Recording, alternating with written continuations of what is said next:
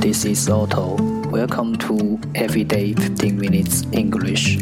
大家好，我是 Otto。您现在收听的是荔枝 FM 幺四七九八五六，读听每至十五分钟英语。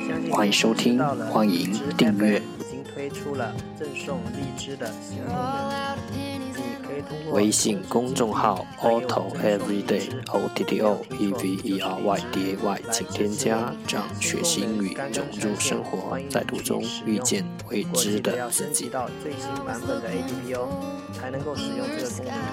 欢迎你让我们一起简单的坚持每一天。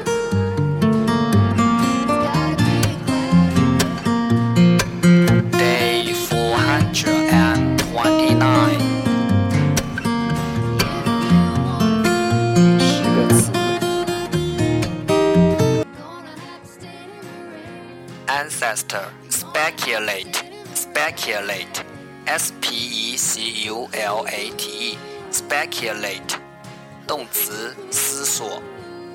Belong, belong, B E L O N G, belong，动词，属于。Soccer, soccer, S O C C E R, soccer，名词，足球。insurance, insurance, I N S U R A N C, insurance，名词，大使的使命。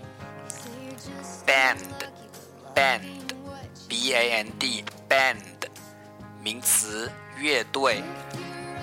setting, setting, S E T T I N G, setting，名词，设置。false false, F a l s e, false，形容词，错误的。thrive, thrive, t h r i v e, thrive，动词，兴旺。outlook, outlook, o u t l o o k, outlook，名词，景色。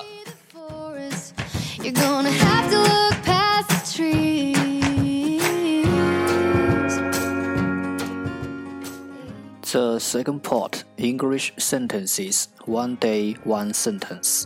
第二部分英语句子每日一句。 If you're ever gonna find a silver lining, If I meet you after long years, how should I greet you? With silence and tears. When we two parted by George Gordon Byron. If I meet you after long years, how should I greet you? With silence and tears. When we two parted by George Gordon Byron. 假使我又见你，隔了悠长的岁月，我该如何致意？以沉默，以眼泪。拜伦，当我两人分别。If I should meet you after long years, how should I greet you?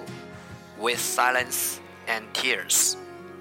When we two parted by George Gordon Byron. meet meet 遇见，long long 悠长，greet greet 问候，silence silence 沉默，tear tear 眼泪 pennies and the well it done run dry. You light 'em up, 重复读。 just ain't got 'em.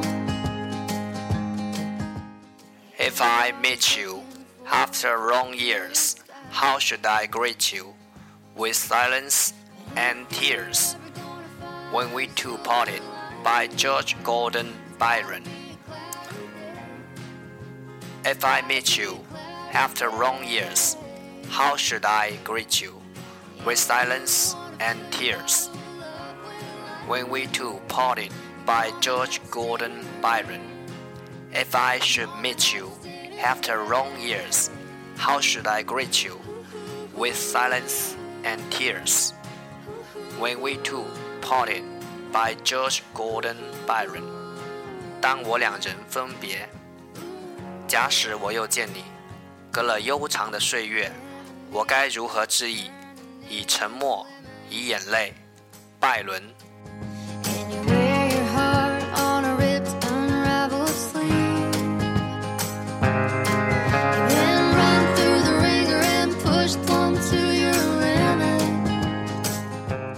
感谢陪你度过漫长岁月的，不管是人不是人。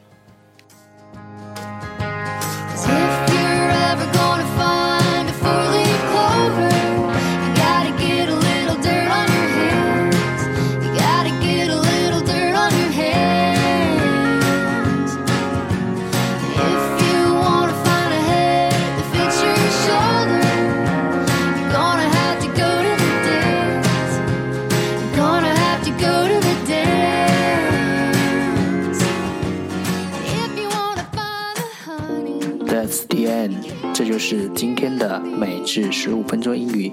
如果你喜欢我们的节目，请为我和那些愿意坚持的人点赞。快和我一起用手机学英语，一起进步。See you next time，再见。